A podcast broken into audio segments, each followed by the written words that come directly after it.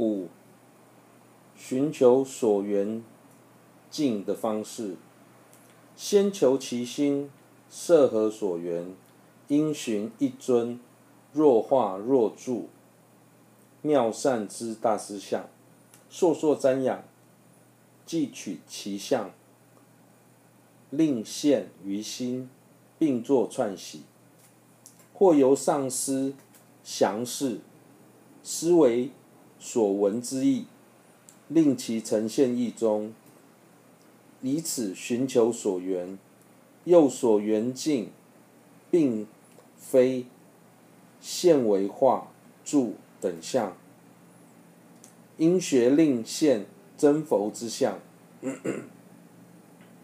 当决定以佛身作为修奢摩他的所缘后，应先寻找一尊庄严的佛像、画像、塑像皆可，并在反复瞻仰之后，记住其脸部、身体、手脚的特征，试着让这些特相特征在观想时显现于心，并且不断地串习，或透由上师的讲解。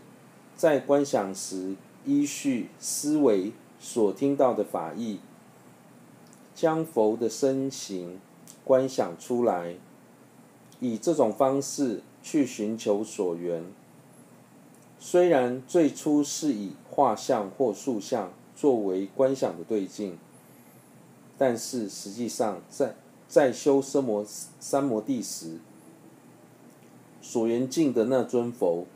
不该呈现出平面或坚硬的模样，而应观想成体性光明、相好庄严的真佛。过去的祖师曾们曾说，在正修时，所缘越小，越容易成办奢摩他。有些人甚至可以将所缘观想成成像豆子般一般小。假使初期无法做到，则可将所缘稍微放大，大小犹如大拇指头般。此外，所缘的高度也要适中，如果高度太高，容易散乱；太低，则容易昏沉。应将所缘观想在肚脐的正上正前方。约略是大礼拜时身体所及的距离。六，不可用双眼注视所缘境来修奢摩他三摩地。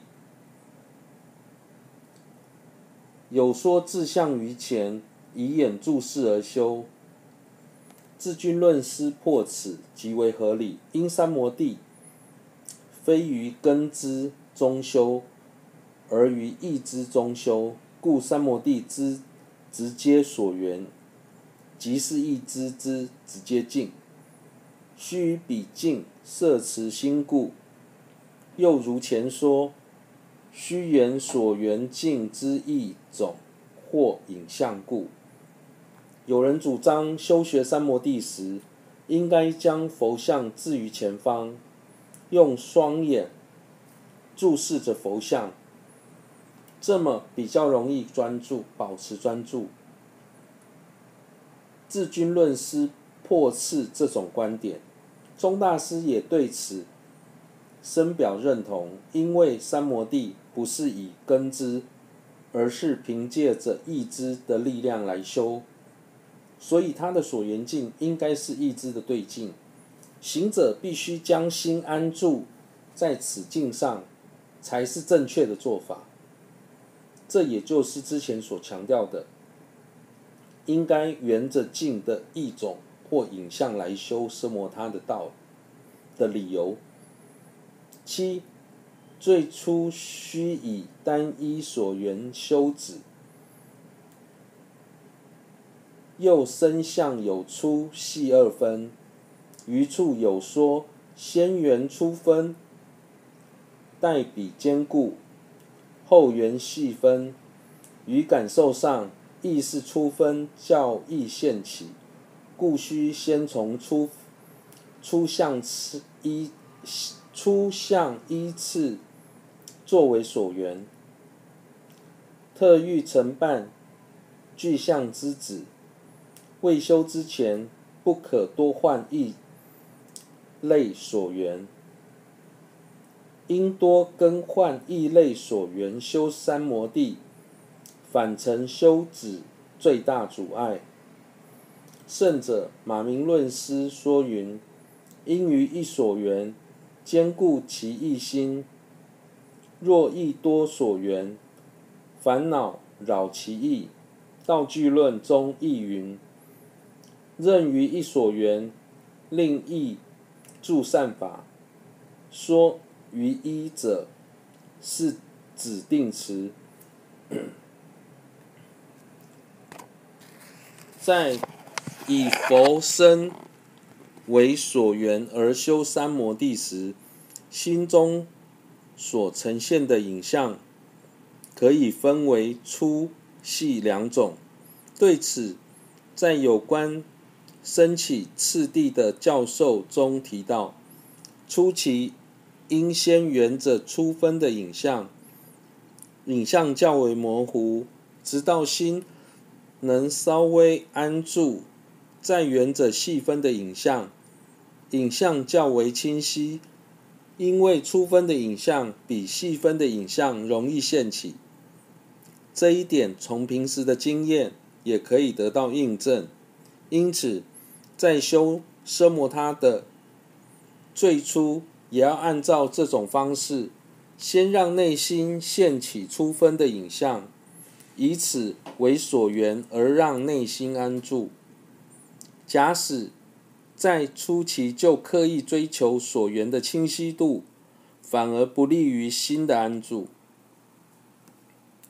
尤其是将承办巨量的奢摩他设为目标的人，在未修成奢摩他前，不应一再更换所缘，否则心就难以安住。如此一来，反而成为修止的最大障碍。在此。马明论师及道具论中也曾，也都曾提到相同的观点。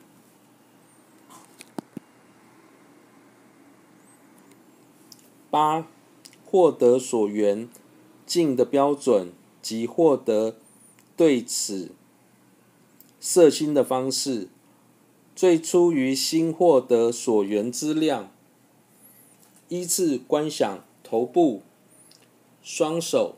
身体余分及二足相次数，次后作一身之总相。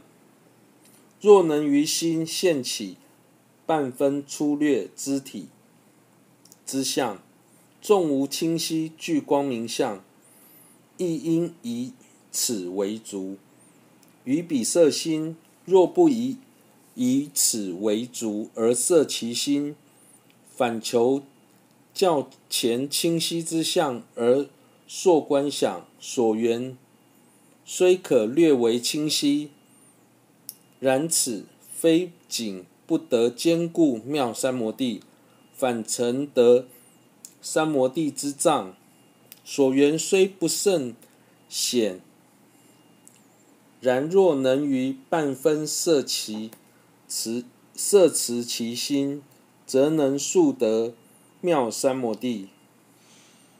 次若欲令更为清晰，则见功效，故意成半明分。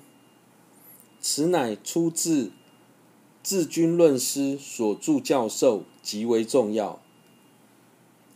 在修三摩地时，最初内心获得所缘境的标准为何呢？首先，依次观想佛的头部、双手、身体、脚次数，之后再观想全身的轮廓。一旦心中能够略为呈现出分的影像，纵使一时无法将佛的眼睛、鼻子、嘴巴等细微的部分观想出来。也无法清楚的观想佛身放光的景象，但应以以此为满足，设法让心安住于此。假使不以此为满足，为了使影像更为清晰，而加强观想的力道，当下或许能让影像变得更清晰、更清楚些，但这么做却会影响新的专注，导致不仅难以获得坚固的三摩地，反而成为获得三摩地的阻碍。因此，初。即便初期所缘不是很不是非常清楚，但只要能安住于心于此，摄持自心，就能在短时间内让心安住下来。当心安住之后，再去加强影像的清晰度，便能收到立竿见影的效果。简言之，在修三摩地时，应先具备住分。再去追求明分，如此才能快速的成办奢摩他。这些内涵出自于智君论师的教授中，非常重要。十一，至尊洛桑诺布文集。最初如果没有获得注分，就无法获得名分，所以最初期应致力于设法获得注分。